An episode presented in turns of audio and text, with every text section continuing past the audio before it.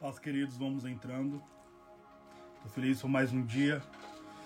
Geralmente eu sou incendiado, profundamente incendiado, cara, para de alguma forma incendiar o seu coração. Eu acredito de verdade, cara, que o mecanismo que nos direciona a partir de Cristo Jesus pode evidenciar tanto a nossa fome quanto a nossa sede e nos apresentar um trampolim espiritual, cara. Sabe, há muitos anos eu tenho orado a Jesus sobre o arrebatamento. Eu sempre esperei o arrebatamento da igreja desde quando eu sou criança. Talvez é isso que mantém a minha fé acesa. Mas eu sempre orei para que Jesus voltasse, não para eu conhecer os céus, cara, mas para eu não ser derrotado pela terra. E a terra não tem sido forte o suficiente para derrotar. Mas ao mesmo tempo, quando eu vejo a disponibilidade que há em Cristo Jesus através do Espírito Santo, é inevitável, cara, não evoluir espiritualmente a expectativa espiritual e trazer então os céus para o meu secreto. Esses últimos dias têm sido maravilhosos, cara, em relação ao secreto. Essa quarentena, ou, ou infelizmente essa estação nublada que visitou a terra, gerou fome no meu coração, sede o suficiente para eu me armazenar de Jesus e literalmente liberar aquilo que Deus tem colocado no coração. Então hoje vai ser demais, cara. Como todos os dias existe um maná que o Senhor derrama sobre nós, hoje eu tenho certeza que vai ser espetacular. Então aumente a sua expectativa porque vai ser incrível mesmo. E hoje eu quero começar diante de uma atmosfera profética e diante de uma oração. Então onde você estiver, cara, eu já te convido a você entrar numa atmosfera sobrenatural. Se despir agora de qualquer consciência humana, isto é, de uma atmosfera comum e natural, para que Jesus nos leve de forma poderosa. Amém?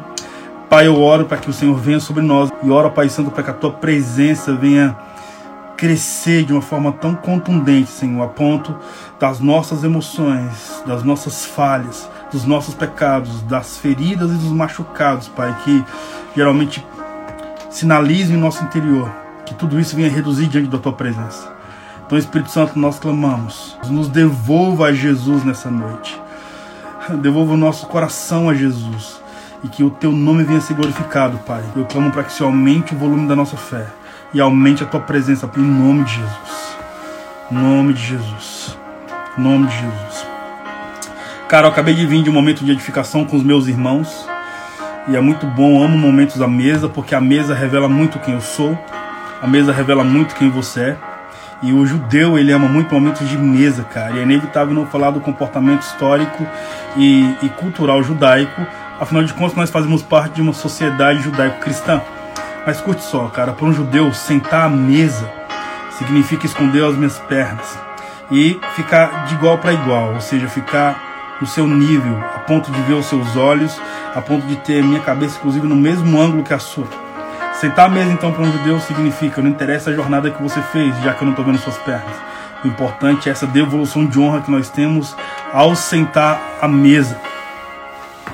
E aí, cara, eu tive um momento de edificação, lendo as Escrituras, e eu estou bem avivado diante disso. Mas lá eu fiquei muito reflexivo diante de um texto que eu reli. Sabe a carta de 1 Timóteo?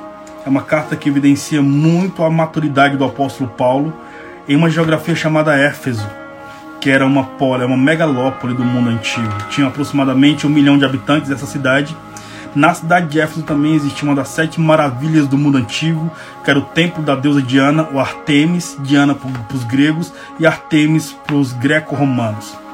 E aí, cara, essa cidade foi pastoreada primeiro por Áquila e Priscila, depois pelo apóstolo Paulo, depois por Epáfras, depois por Timóteo e depois finalmente pelo apóstolo João, quando ele tinha aproximadamente 90 anos de idade. E aí, cara, o apóstolo Paulo escreve três cartas pastorais, biblicamente falando. A carta de 1 Timóteo, em 64, da era cristã, a carta de Tito, segunda carta pastoral em 65 da era cristã, e a carta de 2 Timóteo, que é a terceira carta pastoral escrita em 66 da era cristã, que eu considero como o epitáfio do apóstolo Paulo, isto é, as últimas palavras do apóstolo. E a carta de 1 Timóteo se trata da carta de um cara de 60 anos de idade, isto é, o apóstolo Paulo, para um jovem de apenas 22 aninhos que foi Timóteo. O apóstolo Paulo vai trazendo um comportamento de maturidade, uma refeição espiritual extremamente sólida e madura, para que Timóteo ele absorvesse a seriedade do ministério e ele agora fosse liderado diante dessa, dessa nuvem poderosa. Bem, hoje, no Transformando Lágrimas em Salmos, eu quero iniciar falando sobre a maturidade que nós devemos ter, inclusive para gerenciar o eu interior e para gerenciar, cara, todo tipo de abismo que infelizmente vinha tentar entristecer a nossa vida, para que Cristo seja glorificado, cara, e ovacionado diante de toda essa determinação de bênção. E o apóstolo Paulo escreve 1 Timóteo, capítulo 4. E a partir do versículo 12, é inevitável não trazer uma consciência. Então, como introdução, eu quero falar sobre maturidade. Para quem é jovem, para que você e para quem já tem uma experiência de jornada de vida, para que você venha ter, cara, habilidades e, e entender que dentro de você já existe todas as ferramentas capazes, cara, de você vencer os dias maus. Só basta nós mergulharmos na maturidade. 1 Timóteo 4,12 diz assim: Timóteo, que ninguém menospreze o fato de você ser jovem, mas procura ser um exemplo para os fiéis na palavra, procura ser um exemplo para os fiéis no comportamento, procura ser um, um exemplo para os fiéis na fé e na pureza. Enquanto aguarda a minha chegada a Éfeso, Timóteo, aplica-te à leitura, à exortação e ao ensino. Não deixe de desenvolver o dom que há em ti, Timóteo, que te foi otorgado por mensagem profética com imposição de mãos por parte dos presbíteros Dedica-te plenamente ao cumprimento dessas responsabilidades, Timóteo, para que todos possam testemunhar o teu progresso. Versículo 16 diz: Tem cuidado de ti mesmo. Cuide do teu ensino, persevera nesses deveres, pois agindo assim, salvarás tanto a tua própria vida quanto a de todos que te derem ouvidos. O texto diz algo clássico, cara. Diz: Timóteo, que ninguém menospreze o fato de você ser jovem, mas, cara, procura ser um exemplo fiéis na palavra, no conhecimento, no comportamento, na fé e na pureza. E muitos de nós, cara, que vivemos uma jornada de fé, como diz o próprio apóstolo Paulo, a carta a 1 Coríntios, ele diz: Cara, pelo tempo em que vocês têm na fé, vocês já deveriam ser mestres. Ele diz: Eu lamento porque vocês são meninos inconstantes. A grande realidade é que Jesus, quando impacta o nosso coração, cara, e ele vem nos transicionando para um tempo, de um tempo onde nós enfim, éramos influenciados pelo império das trevas. Jesus, o próprio Jesus disse que agora nós somos influenciados pelo reino do seu Filho amado. E aí o contato com Jesus nos amadurece mesmo, cara. Porém, a história afirma que Jesus andava com a multidão de aproximadamente 30 mil discípulos. Os 30 mil discípulos que andavam com Jesus, perdão, os 30 mil era multidão. Uma multidão de 30 mil pessoas. Da multidão de 30 mil, 70 eram separados para gerenciar a multidão. 70 discípulos os 70 discípulos. Lucas, quando escreve o Evangelho de Lucas, ele escreveu aqueles relatos a partir dos relatos dos 70 discípulos de Jesus. Ah, e tinha 12 que gerenciava toda a comitiva do grande comissionamento de Jesus, que são, são os 12 mais clássicos, e depois três eram mais íntimos. O fato é, cara, a jornada de Jesus em relação à maturidade proporcionou uma configuração de mudança transcultural de forma muito poderosa. O apóstolo Paulo, após conquistar geografias gregas, ele encontra uma cidade que era influenciada pelo comportamento de uma deusa, então era influenciado pelo comportamento matriarcal, por causa da, da deusa Diana e Afrodite. E aí Paulo deixa um jovem lá chamado Timóteo e pede para que Timóteo pastoreie essa igreja. Timóteo só tem 22 aninhos, cara. E Paulo então escreve essa carta de 1 Timóteo dizendo: Timóteo, que ninguém despreze o fato de você ser jovem mas seja um exemplo para os fiéis na palavra, no comportamento, na fé e na pureza. Sabe quando escuta essas palavras ou quando lê essas palavras do apóstolo Paulo, influenciando Timóteo a ter maturidade diante da vida de outras pessoas e, sobretudo, da vida dele também? Porque o versículo 16 diz: Cara, tem cuidado de ti mesmo, cuide também do teu ensino, persevera nesses deveres, porque agindo assim, salvarás tanto a sua própria vida quanto a de todos que te derem ouvidos. Hoje eu quero te influenciar dizendo o seguinte, cara, que você venha amadurecer. Porque a grande verdade é que um sábio não é infantil, mas um sábio possui um coração de criança. E que você venha ser ensinável a tal ponto, a nível espiritual, cara, que está na hora de você pegar o volante da sua própria vida, sendo o ator principal da sua própria história, e você agora gerenciar suas crises a nível existencial e emocional, a ponto de Jesus se revelar, porque você se posiciona na vida e de forma espiritual a partir do comportamento de maturidade. Que Jesus venha sobre sua vida hoje, cara, elevando você para esse nível de fé, a ponto, cara, de você determinar as jornadas emocionais existenciais que infelizmente ou felizmente a vida está te levando. Que a maturidade, cara, venha te fazer, enfim, ter um termômetro espiritual para que você venha literalmente saber o que, é, são, o que são coisas de menino, o que são coisas de homem e transicionar. Uh, hoje eu vou receber um amigo que eu amo esse cara.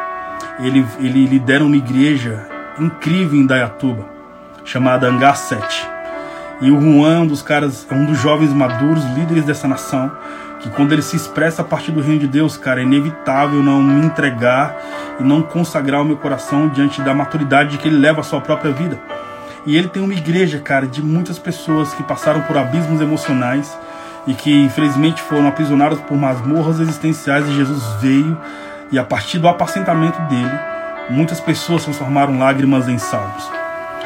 Antes de nós começarmos essa live, o interessante é aprenda uma parada. Eu gostaria de deixar essa chave, como diz o André Fernandes, para vocês. No judaísmo não existe característica cultural de adolescência. E eu falava isso há pouco à mesa. No judaísmo, ou você é criança ou você é adulto. No judaísmo não existe históricos sociológicos de adolescência. Por exemplo, uma criança, um menino deixava de ser criança e se tornava adulto no bar mitzvah, quando ele decorava mais de 900 normas judaicas. Enfim, ia para frente do muro das lamentações, diante de um rito judaizante, tinha um sumo sacerdote que tem o pai, tem a família, e após declamar 900 normas judaicas, ele agora vive a maioridade e ele transiciona. Uma criança, uma menina, deixava de ser menina no judaísmo após a menarca, a primeira menstruação. Por isso que a história também afirma que provavelmente Maria foi mãe de Jesus aos 12 anos de idade. Logo, a comitiva espiritual, biblicamente falando, a nível sociológico histórico, é amadureça. E o amadurecimento, obviamente, vai te dar ferramentas para que você lidere a sua própria jornada a partir de toda a maturidade que vem dos céus. Então que hoje você venha receber essa porção. Amém, galera? Então hoje, mais uma vez, eu te digo, abra seu coração porque a poção que o Senhor vai derramar hoje vai te dar novamente novas ferramentas espirituais para você transformar lágrimas em salmos.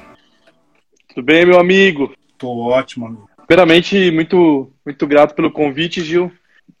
É, sabe que você é um homem de Deus e que você carrega algo genuíno que traz redenção a essa humanidade, né? Mas quando você fala de maturidade, eu acredito que ninguém nasce com maturidade. Nós adquirimos a maturidade na jornada, na experiência da vida. Quanto mais nós somos pressionados, porque a maturidade é, é revelada na pressão, né? Então, quanto mais eu sou pressionado, é, eu mais eu revelo onde está a minha maturidade ou onde ela não está, né? E aí, quando você vê a imaturidade dos homens da Bíblia, você percebe que se eles foram imaturos, mas no momento se tornaram maduros, é possível nós também participarmos dessa transição. Então você percebe José do Egito, ele, ele precisava de um processo para adquirir a maturidade para poder encontrar sua família. Antes disso, ele não estava pronto, né? A gente percebe Abraão, Abraão ele, ele toma decisões por falta de fé e ele se torna o herói da fé, ou seja, ele se torna o pai da fé, né? Mas em um momento ele, ele escolhe a pessoa errada para poder gerar a promessa de Deus, entende? Então a imaturidade deles não impediu deles se tornarem maduros. O que eu quero dizer é que Pedro, a imaturidade de Pedro faz com que ele termine escrevendo livros, segundo Pedro capítulo 1, versículo 10 ao 15, falando da história dele, que o que fez ele tropeçar e a preocupação de Pedro, de um Pedro de 80, 90 anos, dizendo assim, ei, próxima geração, eu, eu, eu não quero que vocês cometam os mesmos erros que eu cometi. Né? E aí ele começa a explicar o segredo que ele fez para não tropeçar. Ele falou assim, cara, eu me tornei cego, inoperante, improdutivo, eu só vi as coisas ao meu redor, e agora eu descobri que eu precisava de uma maturidade para acessar as grandes promessas de Deus. Deus tem promessas para nós, Gil. Isso não é o evangelho da prosperidade. Né? A gente sabe que Deus tem promessas para Abraão, teve Deus tem promessas para Ruth, Esther e todos os homens têm promessas. E o ponto principal é que faltava algo para que nós pudéssemos alcançar as promessas. Como fala no livro de Pedro 3, 9, né? Ele fala: é, Deus não tarda em cumprir as suas promessas, como falam alguns. Ao contrário, ele espera com paciência para que nós venhamos ter um arrependimento. E arrependimento significa metanoia, né? A mudança do nosso entendimento, elevar o nosso nível de conhecimento para poder acessar essa plataforma da promessa que Deus já declarou para nós. Então, muitas vezes nós não acessamos a maturidade exatamente por isso, porque nós não conseguimos acessar direto na fonte. Nós estamos esperando de um homem, de um YouTube ou de, de, meio de comunicação que eu não sou contra, senão não estaria aqui, mas a fonte não é essa, né? A fonte de maturidade vem direto do pai, né? E aí Gálatas 4 fala sobre isso, né? Gálatas 4 fala, enquanto herdeiro é menor de nada, de nada difere do escravo. E esse texto é bizarro porque ele está falando sobre a maturidade da transição da lei para a graça. Ou seja, os caras estavam querendo discutir em circuncisão. E Paulo estava dizendo assim: olha, não adianta, mesmo que vocês sejam filhos de Deus, vocês estão se comportando como escravos. Vocês estão querendo se circuncidar e ser escravizados na lei, entende? Então existiu uma ruptura onde transiciona uma, uma nova, um, novo ambiente para se acessar e os caras não tinham maturidade para aquilo. Então a maturidade ela, ela é lidada com as pressões. Quanto mais eu sou pressionado, mais eu elevo a minha emoção. Quanto mais eu, eu sou pressionado na vida, mais eu me preparo para acessar o próximo nível, né? Então jo, Josué ele atravessa o Rio Jordão, ele passa por uma pressão Deus leva ele em terra seca e, imediatamente ele já vem com Josué lutar em Jericó. Já tinha um próximo nível de pressão, entende? Então eu preciso acessar essa maturidade de Paulo, que Paulo soube se adaptar, ele soube viver contente em toda e qualquer situação. Ele, ele sabia que tudo ele podia quando Deus fortalecia ele. Ele sabia que o espinho não, é, não ia ser retirado, ao contrário, Deus daria algo melhor para ele, que era a graça que bastava para ele poder sobreviver os desafios da vida, entende? Então, maturidade ela tem a ver com isso. Quanto você está pronto para lidar com as pressões da vida, o quanto você corresponde, qual é a sua ação diante delas, entende? Olha, quando eu olho para Cristo, cara, eu percebo uma coisa é, é, básica, né? Você percebe que quando Jesus ele escolhe os improváveis, né? Os caras eles eram muito capazes naquilo que eles faziam, mas eles eram rejeitados pela humanidade. E Deus escolhe escolheu os rejeitados para transformar a história de pessoas. Então você percebe na mulher samaritana, né? O encontro com ela transforma a vida dela, né? Não é um amor que encobre os olhos, ao contrário, é um amor que transforma. Né? Ele fala assim, ó, eles começam a bater um papo naquele, naquele ambiente e ela fala assim, olha, talvez ele não me conheça, porque se ele me conhecesse não estaria aqui.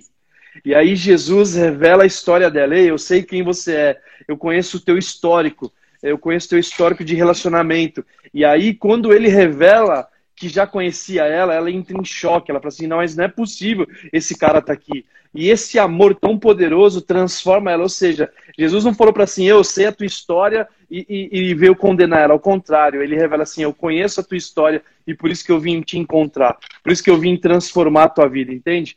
Então, o amor de Deus, ele é constrangedor mas ao mesmo tempo ele se recusa em deixar você da mesma forma. Ele quer te transformar, trazendo de volta a essência que nós perdemos, né? Ou seja, ela já era uma mulher de compaixão, ela já era uma mulher é, é, virtuosa, mas ela se perdeu no caminho.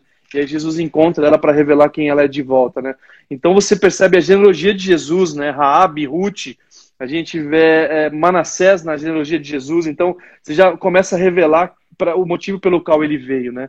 Então, é talvez esse Deus que a humanidade criou inexistente é a crise de toda a existência humana, porque nós talvez criamos um Deus inexistente, um Deus através de uma mentalidade do mundo pós-guerra, de, um Deus que ia nos punir, mas ao contrário, ele nos escolheu nos amar na cruz, onde ele diz, Pai, perdoa eles que não sabem o que fazem. Então, Deus que ele não, ele não veio nos condenar, ao contrário, ele veio nos convidar a uma redenção, entende?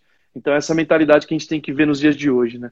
Cara, na verdade, Gil, é, eu acredito que existe uma, algumas urgências que Deus é, conectou à nossa geração, entende?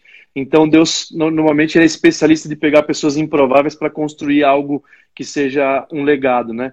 Então, quando nós pensamos é, em igreja, eu imaginava, na verdade, a gente nunca pensou em igreja.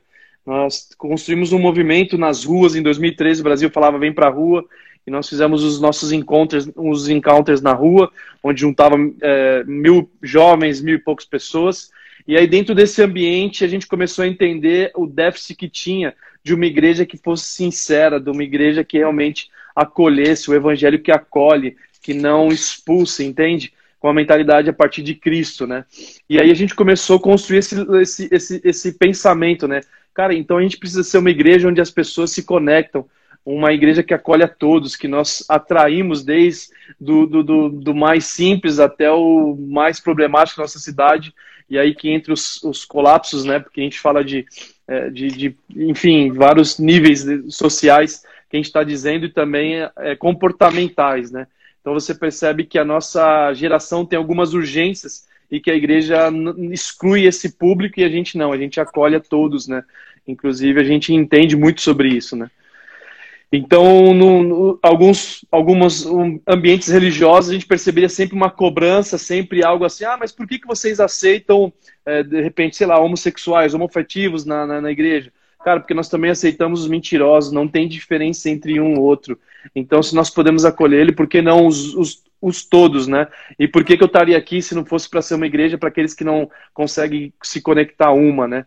Então, a gente começou a pensar nessa igreja de Jesus nos dias de hoje, que, que chamava Mateus, né? Que a liderança de Jesus tinha um Judas, tinha um Tomé, tinha um, um, um Pedro e etc e tal. E eu falei assim, cara, essa igreja que falta nos dias de hoje. A gente começou a construir a partir dessa arquitetura, né? Uma igreja que acolhesse as pessoas, é, independente de comportamentos, independente de atitudes, porque a gente sabia que, que só o Espírito Santo pode convencer, pode transformar a pessoa, né? Amém, mano. Cara, o que eu vejo assim, Gil, é Cara, eu era um cara que era, assim, rejeitado em todos os ambientes que eu convivia, né? Dentro, desde do, do ambiente da minha família até é, no ambiente que, do meu trabalho, etc e tal. E aí, um dia, eu, na minha indignação com a humanidade, com a sociedade, eu tenho um encontro com esse Deus, eu tenho um encontro com Jesus, assim como Saulo e Paulo teve esse encontro, a ponto de eu, eu começar a ser amado quando no momento que eu mais estava sendo rejeitado pela, pela, por, por um comportamento que eu estava fazendo. E aí eu comecei, e aí é o ponto principal. Talvez a sociedade conheceu esse Deus que criaram um Deus humano, um Deus a partir dos profetas do caos, um Deus que é mimado, um Deus que ele é bipolar, que horas ele acorda amando, horas ele acorda odiando, e esse Deus é inexistente, ele não existe, né? Porque ele é um Deus fixo. A gente percebe que o vírus, ele não é tão fetal, o vírus Covid não é tão letal como um vírus da soberba, como um vírus dessa ignorância, a partir dessa mentalidade de, de, de um egoísmo. Né? Existem muitos vírus muito mais, é, é, é, de repente, é, que, que geram caos muito mais do que um Covid. Mas o que eu olho, é, Gil, é essa mentalidade de não permitir Deus ser Deus. É de criar esse Deus que ele é um Deus mimado a ponto de ele se você tem um comportamento, ele reage de uma forma, e aí os caras, o profeta do caos, estão dizendo que o Covid é, é um envio de Deus, é da vontade de Deus, e, a gente, e aí usa um texto bíblico, né? E é interessante porque o inimigo também usa texto bíblico, né? A hermenêutica do inimigo era diferente daqui, realmente, a partir de Cristo. E o que me chama atenção, Gil, é que eles usam aquele texto que não cai um fio da cabeça se não for da vontade de Deus. E se não cai um fio da cabeça, se não for da vontade de Deus, o Covid também é da vontade de Deus. Então, se o Covid é da vontade de Deus, o abusador também é da vontade de Deus. E para mim isso não faz sentido. E quando você vai para os textos áureos, os textos é, é, é, é, a partir do, dos gregos, você percebe que o texto está dizendo assim que não cai um fio da cabeça sem o consentimento de Deus. Não tem a ver com a vontade de Deus, mas é que ele se consente. Ele sabe, ele dá o livre-arbítrio para nós e nós escolhemos e tomamos decisões erradas e muitas vezes não permitimos Deus ser Deus, né? Então, quando eu é, essa crise existencial, muitas vezes pessoas desistem porque talvez rejeitam aquele que é o caminho, a verdade e a vida, aquele que tem vida em abundância, né? Então a gente a gente percebe muitas vezes que essa que esse ambiente caótico que nós estamos vivendo é porque talvez o Deus que se criaram é o Deus do mundo pós-guerra, que ele veio para nos no, no, nos punir e o Deus que veio para nos punir, ele não é um Deus chamado Jesus. Talvez ele seja um Deus chamado inimigo de Jesus, entende? Então, quando a gente percebe, ah, não, mas eles, é, é, o, o Evangelho diz que Jesus não veio para trazer paz e sim espada, sim, mas a espada, o objeto, ele fala para Pedro guardar ela. E a espada que Jesus veio trazer é aquela que divide juntos e medulos e pensamentos, que é a palavra de Deus, que revela a, a, a partir dessa mentalidade de assim, cara, agora você vai amar aqueles que te perseguem, agora você vai ser feliz por ser misericordioso, agora você vai ser é, reconhecido de filho de Deus porque você é um pacificador. Então muda a tua mente. E aí você sai desse ambiente de punição para um ambiente de graça, entende? Olha a correção. Ah, mas Deus ele corrige. Sim, ele corrige aquele que ele ama. E qual é a forma que Deus corrige? A humanidade pensa que é castigo, que é punição que Deus faz. Mas a forma de Deus corrigir a mulher adúltera é guarde as pedras. Né? É, alguém aqui tem algum erro Entende? Então a punição de Deus é diferente da punição do homem. A punição do homem é a condenação. A punição de Deus é, ei, larguem as pedras. Uau. Ei, larguem as pedras, entende? Então eu não vim para trazer. É, você entende? Então ele, ele, ele, ele tem esse outro ambiente. E essa geração, talvez, o que falta é exatamente isso: uma mentalidade de conhecer o verdadeiro Deus, o poder do Evangelho de Cristo, o permitir ele ser Deus, entende? Ele está com você no caos, mas ele também está com você nos momentos bons. Então a gente não precisa desistir de uma vida a partir dessa mentalidade. Ao contrário, eu consigo ver beleza nesse Deus, entende? Eu vejo muito isso, sabe, Gil? A, a, alguns na nossa geração procura o alimento somente do corpo, entende? E o alimento do corpo ele sempre perece, sabe? É, Moisés ele deu maná no deserto. E quando ele deu maná, o povo era alimentado pela boca, sabe? Então o corpo é alimentado pela boca. A alma é alimentada pelos olhos, né? Então você começa a observar e isso alimenta a sua alma. Mas a palavra de Deus alimenta o espírito, entende? Então o pão que Moisés deu no deserto alimentava somente o corpo. Aí vem um novo pão que Jesus oferece. E ele fala: Eu sou o pão da vida, entende? Então ele fala: Aquele que comer de mim jamais vai ter fome. Por quê? Porque ele estava falando do, do alimento espiritual. Aquele que come a minha palavra é alimentado no espírito e ele jamais volta a ter fome, entende? Então a gente precisa sair desse ambiente de imaturidade, de buscar Jesus só para o pão e o peixe, de buscar o maná do deserto que ele perece, como Jesus comentava. O alimento que Moisés oferecia perece, mas o alimento que eu vos dou a vocês, ele é eterno ele, ele jamais você vai ter fome, entende? Então, quando eu como do pão, que é a palavra, que é o próprio Cristo, eu começo a, a entrar num ambiente que agora sou saciado o meu espírito. Eu paro de, de saciar somente a minha carne, eu paro de saciar somente os olhos, a minha alma e eu gerar problemas almáticos. E eu começo agora a entrar no ambiente de alimentar o espírito. E aí eu paro de procurar a, aquilo que, eu, que os homens não conseguem me alimentar eu paro de procurar o, o, alimento que só alimenta o meu corpo, entende? Eu sei da importância do alimento do corpo, mas está na hora de a gente ir para uma maturidade que eu possa alimentado para o próprio Cristo. Uma maturidade na, na, no, do pão vivo que desceu do céu, entende? É o pão vivo, é o maná de Deus agora. Então existe essa transição de a gente ser alimentado e aonde eu tenho me alimentado. E aí eu adquiro essa maturidade que a gente está discutindo. E, e, o que mais me chama atenção também, Gil, é essa frustração da, da, da nossa geração, porque nós somos pressionados a se tornarmos super-heróis. Nós somos pressionados a, a, conferência de mulheres e a conferência de mulheres poderosas, é conferência de mulher virtuosa, quem achará? E os homens, esse, essa cobrança do, do você tem que ser homem, etc e tal, e a gente é bombardeado por esse ambiente.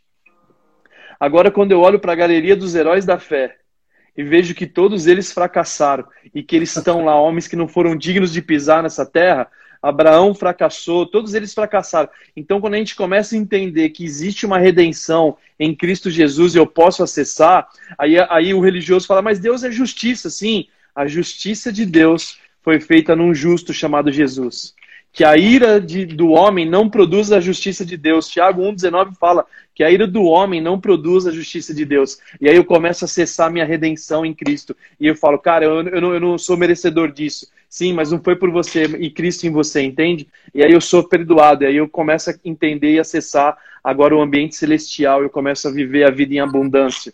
E o que é vida em abundância? É isso. É receber o perdão pelas suas falhas os, as falhas que você cometeu. E aí minha mente muda, né? Uau, mano. Que glorioso, amigo. Cara, a gente vê, a gente está falando de uma igreja contemporânea, né? Que assumiu o desafio de contextualizar, né? Existe um desafio para se contextualizar nos ambientes que nós vivemos. Cara, mas a gente já pegou pessoas desde abuso, é, enfim, eu não quero expor, né? Mas vou, vou entrar em outro ambiente mais tranquilo. Mas pessoas que foram abusadas pela própria liderança eclesiástica, né? Onde estavam se desfazendo casamentos por causa disso. E, cara, nesse momento, a gente sabe que o homem não tem poder para trazer nada. A gente sabe que o Espírito Santo tem que vir ali. A gente teve um, um casal específico a gente atendeu muito disso. Tanto o homem foi abusado pela liderança, como a esposa também foi abusada. Os dois foram abusados sexualmente separadamente nesse sentido. E, e aí, do nada, a gente está num ambiente de separação e aí, de repente, a gente está.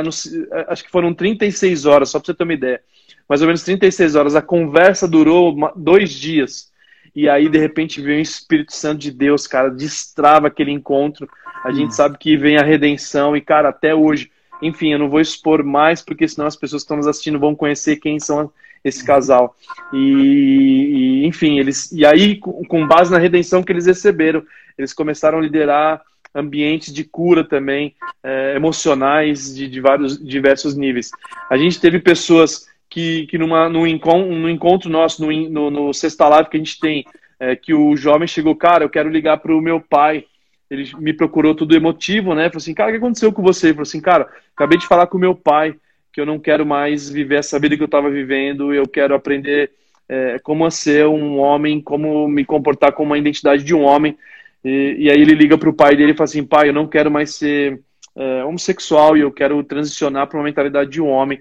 Se você pode me ensinar isso. Então a gente tem vários testemunhos, né? Porque a gente sabe que, que, que o Espírito Santo ele está ele tá sedento por esses corações e procurando igrejas que realmente acolhem a todos, que recebem as pessoas de diversos ambientes caóticos, né? Então, assim, eu tenho diversas histórias para falar, mas eu acredito que essa daí do casal foi absurdo, né? Porque ele é, recebeu um abuso de do, tanto o homem como a mulher, né? Eu lembrei de um testemunho. Quando o Senhor veio com o avivamento aqui, aqui em Brasília, na minha jornada em relação às universidades, eu tive a oportunidade de apacentar uma galera com histórias tão doidas, mas tão doidas, mano, que eu nunca vi a igreja apacentar.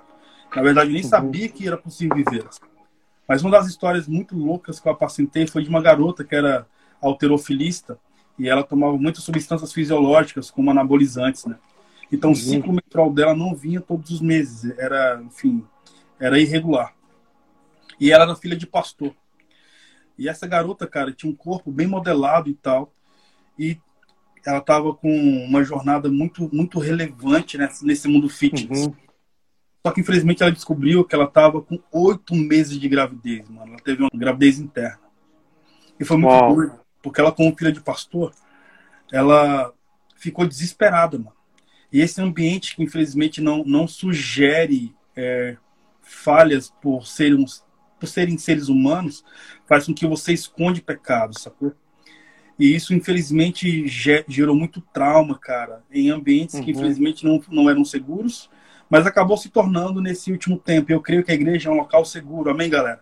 Uhum. Amém, amém. A consciência de se expressar. Mas olha uhum. só a uhum. história.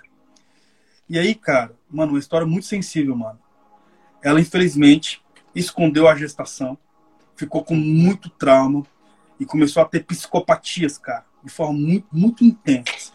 Essa garota, mano, teve o bebê dentro do quarto dela, mano.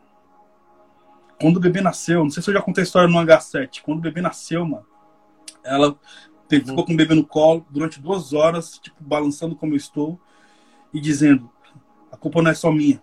A culpa não é só minha. Eu poderia estar compartilhando isso com alguém. E ela me falou sobre isso depois. Mano, ela pega uma tesoura, mano. E infelizmente assassina o bebê que acabou de nascer, mano.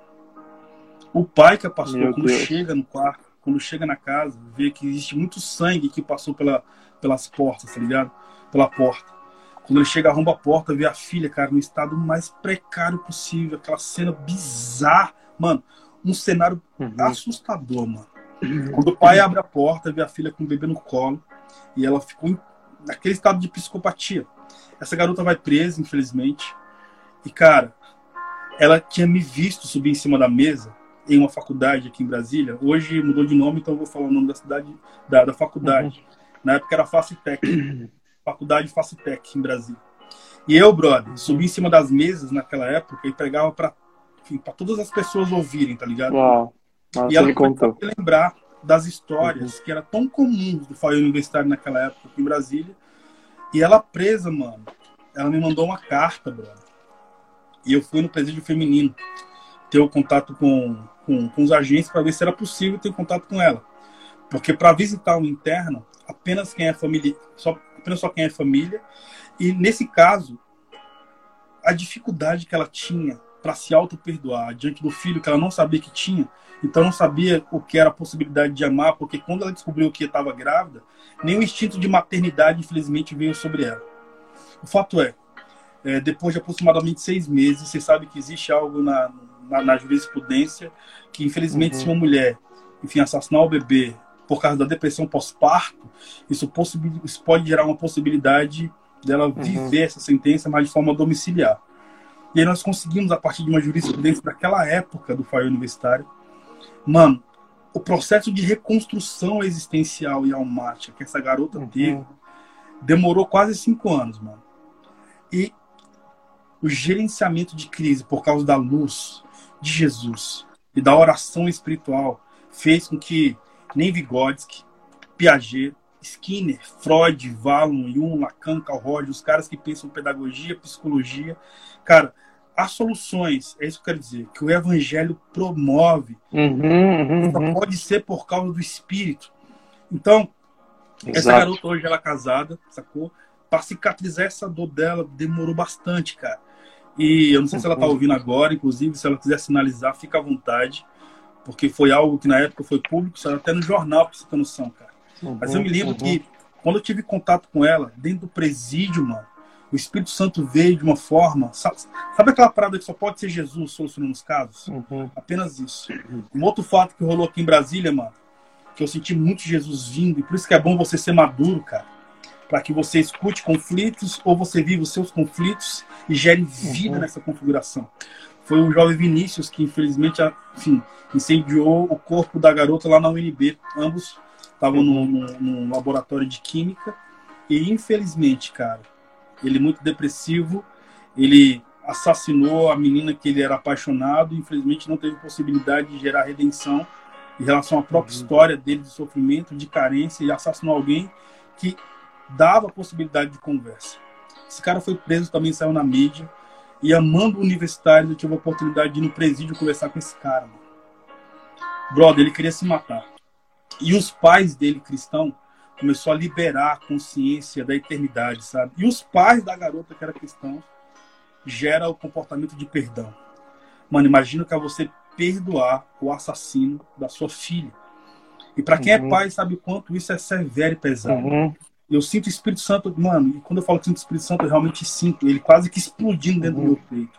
Eu vejo Jesus dizendo a todos que estão nos ouvindo, mano, independente do que você vive, uhum há possibilidade, cara, de reconstrução do eu interior. Amém. O sofrimento, Amém. Homem, o sofrimento que o homem vive hoje gera tanta uhum. vida, tanta restauração, cara. É uhum. tipo a história de uhum. Davi, que infelizmente uhum. violenta Betseba, assassina Urias e só se arrependeu depois que foi denunciado pelo profeta Natan.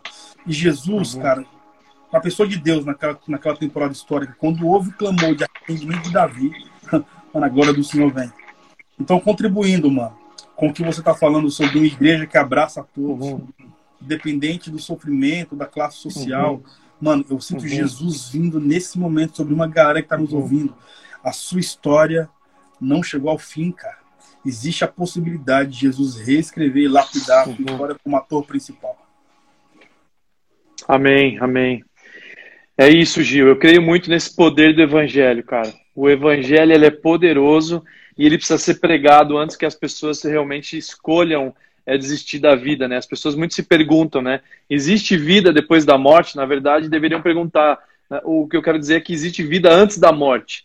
Nós podemos ser sábios, prudentes, usarmos realmente o Espírito Santo para nos conduzir, para nós criarmos um futuro brilhante. A mulher de Provérbios 31, 10 que a gente estava comentando, ela olha o futuro ela sorri. Por que ela sorri? Porque ela constrói a partir da mentalidade do céu, né? Então eu vejo muito isso, Gil. A gente precisa pregar esse evangelho que acolhe. Né? O evangelho que realmente na cruz Jesus disse que foi pago a, a dívida que nós tínhamos. Né? Então, a partir dessa mentalidade da nova aliança. Então eu vejo muito isso, né? Esse, esse mundo precisa ser alcançado a partir disso, as boas novas do Evangelho. Nós não precisamos de profeta do caos, nós precisamos de boas novas do Evangelho aqueles que anunciam o ano do jubileu. Jesus veio, ele anunciei, é, é, é chegado o ano do jubileu. Só que o religioso não entendia o ano do jubileu, porque o ano de jubileu era a cada cinco anos. No Brasil também existe isso. A cada cinco anos a dívida que você tinha, o nome sujo que você tinha é limpo. E naquela época era assim também com o judeu. O judeu tinha uma dívida e cinco anos vinha o ano do jubileu. Só que tinha acabado de acontecer o ano do, ano do jubileu Jesus entra na sinagoga, num sistema religioso, e fala assim: é chegado o ano do jubileu. E os caras querem matar Jesus, querem jogar ele debaixo do precipício. Como esse cara quer perdoar pecados? Como esse cara quer perdoar a nossa dívida? Eles não tinham entendido que o próprio Cristo veio para perdoar a dívida que dinheiro nenhum perdoa, entende? Então, essa redenção que nós temos acesso em Cristo, o perdão que o dinheiro não pode te perdoar, o, o, o perdão que o, que o Serasa não consegue te perdoar, o perdão que é imperdoável, só Jesus pode te perdoar. Então, não existe nada que, que, que Deus vai deixar de te amar mais ou te amar menos. Né? Não tem o que você faça que Deus vai te amar mais e não tem o que você faça que Deus vai te amar menos. Mas o amor dele se recusa em permitir você continuar dessa mesma forma. Ele quer te encontrar, ele quer encontrar a mulher samaritana, ele quer encontrar a mulher que era para ser apedrejada, ele quer encontrar a mulher que oferece a ele um bálsamo, o melhor perfume dela naquele momento, onde o sistema religioso enxerga ele para assim: ah, se ele fosse profeta, ele não permitiria ela fazer o que ela está fazendo. E aí Jesus fala assim: uau, era para vocês fazerem o que ela faz. E o que ela está me fazendo, ela está entregando o melhor perfume e ela está me preparando para o sepultamento. O que, que significa isso, Gil? O que ela está fazendo, ela está se entregando de amor por mim e ela está me, tá me preparando para eu morrer de amor por ela o que ela está fazendo, ela está me fazendo eu ir, ir para a cruz mais cedo. Eu quero logo me entregar por ela também, entende? Então, é essa mentalidade do evangelho que nós acreditamos. Um evangelho que abraça, que acolhe, que garante que o cara vai estar tá comigo no paraíso, entende? Não é o evangelho do sistema religioso, mas é um Deus que ele é tão Deus que ele não é mimado, que ele não é bipolar, que horas ele está bravo, horas ele está feliz ao contrário, ele é Deus, ele está acima, ele é temporal, ele está acima de todas as coisas, entende? Então é nesse evangelho que nós precisamos estar inserido, um Deus que realmente escolheu nos amar antes da fundação do mundo. Não foi agora que ele escolheu amar a gente, foi antes do mundo ser gerado. Antes de você ter sido formado, ele já tinha escolhido te perdoar, independente das suas escolhas. Então agora é, levante e ande, entende? Uau! É. Uau, mano! Uhum. Mano, eu sinto muito Jesus aqui. Uhum. Brother, todas as uhum. vezes que nós somos influenciados a conhecermos os céus, sem sermos influenciados pela terra, nosso coração uhum. se conecta com o Pai, uhum. mano. Romanos 8, 38 e 39. Nem a morte, nem a vida, nem nada na criação é capaz de separar do amor de Deus que está em Cristo Jesus, o meu Senhor. Uau. Entende? Então, nem a morte, nem a vida, nem nada na criação, nem anjos, nem potestade, nem principados, nem o porvir, nem o que vai vir é capaz de me separar do amor de Deus que está em Cristo Jesus. Entende? Então, essa é a mentalidade. Muitas vezes nós não entendemos o que Cristo fez, mas ele fala: Pai, eu entrego o meu espírito. Ele, ninguém, ninguém teve a capacidade de matar Jesus. Judas não matou Jesus. Os fariseus não mataram Jesus, o soldado não matou Jesus. Jesus, ele se entregou por nós. Ele fala, pai, eu me entrego. Eu me entrego por eles, entende? Então, esse, essa é a, é, é a visão que nós temos. Não pode colocar a visão feudal. Não é, é visão feudal sobre a punição do suicida, mas é entender que nem a morte, nem a vida é capaz de separar do amor de Deus que está em Cristo Jesus, meu Senhor. Então, eu, eu sinto isso, sabe, Gil, que agora existe uma janela de oportunidade onde o céu vai levar você, vai atrair isso, porque acabou toda a confiança nossa, o mundo parou, né? A gente, a gente sabe que agora a gente não tem mais o controle das nossas vidas, a gente não sabe como vai ser o amanhã, então a gente está num ambiente propício, porque o que eu tenho de boas novas é a pista acabou, o asfalto acabou, agora está na hora de o avião voar, então você não vai ter opção. A sua opção é se entregar a Deus e aí você voar o destino dele em Deus, ser abastecido para esse ambiente celestial lá no céu e depois trazer a aeronave na Terra para poder compartilhar com a Terra aquilo que você construiu a partir desse ambiente celestial. Então, resumindo, eu sinto isso. E aí a gente construiu essa igreja, onde é um ambiente de preparar aviões. Então, o meu papel como líder eclesiástico é fazer você chegar em lugares maiores do que você já chegou quando você estava aqui nesse ambiente. Você fazer obras maiores que Cristo fez. E é para isso que nós estamos aqui é, é para trazer esse ambiente. Aí nossos pequenos grupos chamam de nave, né? O piloto, copiloto, o comissário de bordo e assim por diante. A gente tem o Ministério Infantil que chama Rocket, que Rocket é foguete em inglês, que o Ministério Infantil é porque as crianças são todos foguetinhos, né? E a gente faz é, desenhos animados no canal do YouTube para eles assistirem. Tem sido incrível, né? A gente faz um material muito bom, nível Hollywood, etc e tal. a gente tem alcançado essa geração também, que hoje elas é, são 30% da população, mas 100% do futuro. Então a gente está atingindo eles de forma é, é, intencional para poder transicionar e mudar a nação no futuro, né? Então, resumindo, é isso, Gil. Mas é, é muito bom nós estarmos aqui. É sempre bom falar desse evangelho poderoso e puro, né, que o sistema religioso não consegue transformar. E esse lugar que eu me rendo a ele, eu sei é, quem eu era e quem eu sou a partir desse encontro que eu tive com Jesus, né?